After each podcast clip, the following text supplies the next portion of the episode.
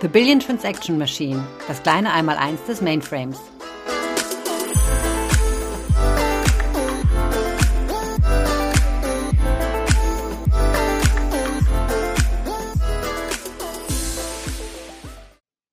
Herzlich willkommen zu einer weiteren Folge unseres Podcasts The Billion Transaction Machine.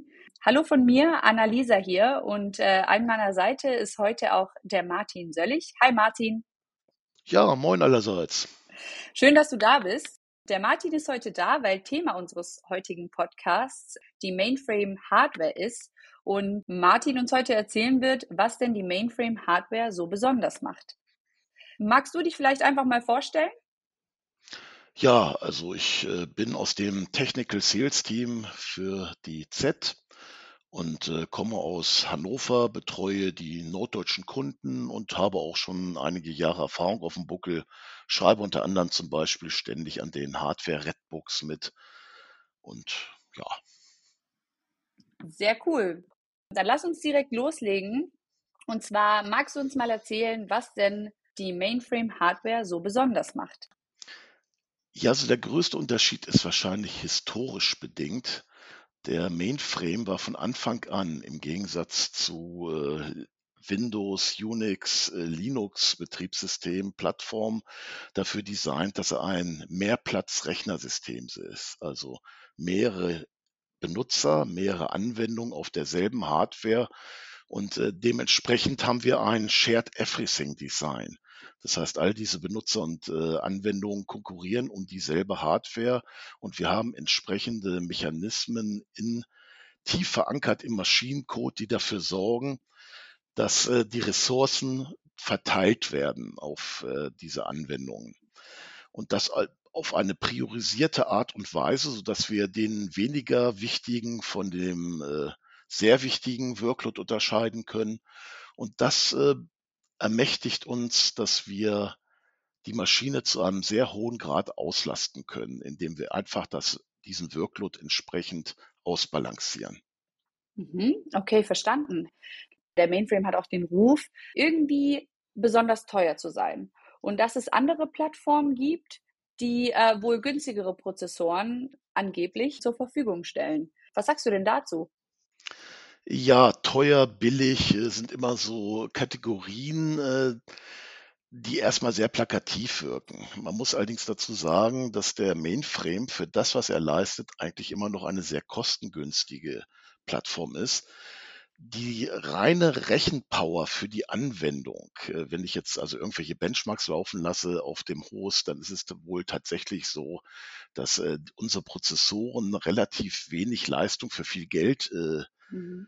bieten, aber wir haben auch jede Menge Spezialprozessoren in dem Rechner drin, der einfach die einfach den äh, Workload, der nicht direkt mit der Anwendung selbst zu tun hat, übernehmen.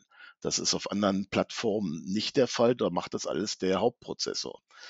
Diese Spezialprozessoren haben decken besonders rechenintensive Aufgaben ab, wie das Sortieren großer Datenbestände, das Komprimieren und Dekomprimieren von Dateien, kryptografische Algorithmen.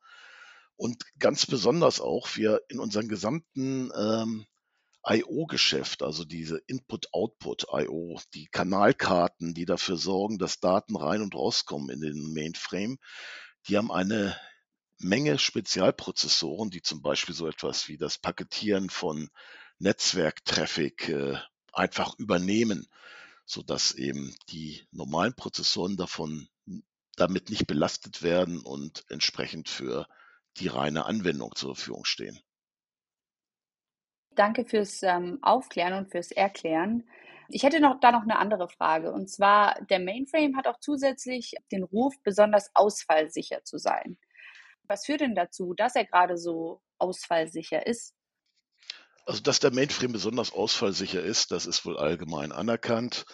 Und äh, deswegen laufen auch die Brot- und Butteranwendungen unserer großen Kunden eben auf dieser Hardware und nicht auf andere. Das liegt in, einer, in erster Linie natürlich an unserer soliden Bauweise, wo wir auch sämtliche Bauteile, die wichtig sind, dass der Rechner funktioniert, einfach redundant eingebaut haben. Wenn jetzt irgendetwas ausfällt, ein einzelnes Element, dann steht ein baugleiches Element zur Verfügung, das automatisch und unterbrechungsfrei einspringt. Und das geht hin bis zu einem, bis zu dem Ausbau oder dem dem Ersetzen im laufenden Betriebs eines kompletten CP-Draws, wie, das nennen, wie wir das nennen. Das ist also die zentrale Recheneinheit, wo unsere Chips drauf sind, die rechnen, inklusive der dazugehörenden Speichermodule und der Anbindung an die, an die Kanalkarten. So etwas können wir im laufenden Betrieb auswechseln. Wir können auch alle anderen Teile, zum Beispiel so einen anderen Drawer, in dem sich nur Kanalkarten befinden, können wir austauschen im laufenden Betrieb. Dadurch haben wir ein Feature, das nennt sich Redundant IO Interconnect, das eben dafür sorgt, dass wenn eine ganze Gruppe von Kanalkarten ausgetauscht, repariert werden muss, dann springt halt die Nachbargruppe ein.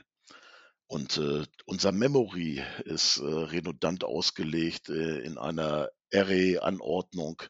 RAIM, Redundant Array of, of Independent Memory. Und äh, das alles ist ein Designprinzip. Uns geht es sehr darum, alles unterbrechungsfrei austauschen und warten zu können, was in dieser Hardware drin ist. Ja, also wenn ich mir das so vorstelle, alles, was du mir erzählt hast, ist ja schön und gut, aber es kann ja trotzdem sein, dass der Mainframe dann irgendwann ausfällt, oder? Oder hat er trotzdem noch andere besondere Eigenschaften, die für eine absolute Absicherung sorgen, sage ich mal? Ja, nun, es gibt äh, einige Ereignisse, die natürlich eintreten können und die dann auch einen Mainframe zum Erliegen bringen.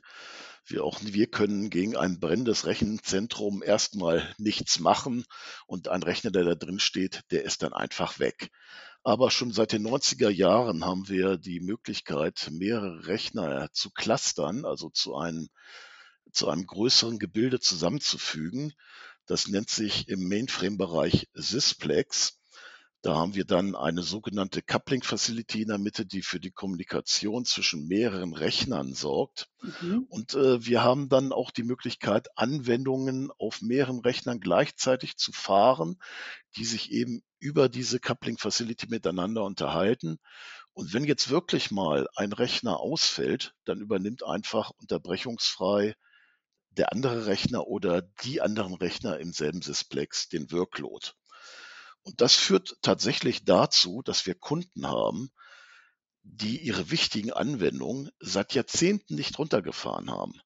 Die laufen einfach immer weiter. Wenn die irgendwo zwischendurch mal die Maschine wechseln, dann wechseln sie die Maschine rollend aus, bis sie im gesamten Sysplex dann die neuen Maschinen drin haben. Das funktioniert prima. Cool. Also wenn ich mir das so anhöre, wundert es mich nicht, dass so viele Kunden auf den, auf den Mainframe bauen, ja, und ihre wichtigen Anwendungen auf dem Mainframe haben. Hört sich sehr, sehr spannend an und äh, leider ist unsere Zeit jetzt auch schon zu Ende, aber ich denke, wir werden dich auf jeden Fall nochmal hier als Gast in unseren Folgen haben und äh, über das ein oder andere Thema sprechen. An der Stelle möchte ich mich vielmals bei dir bedanken. Ich bedanke mich auch jederzeit wieder gerne. Mach's gut, Martin. Bis dann. Ciao. Jo, tschüss.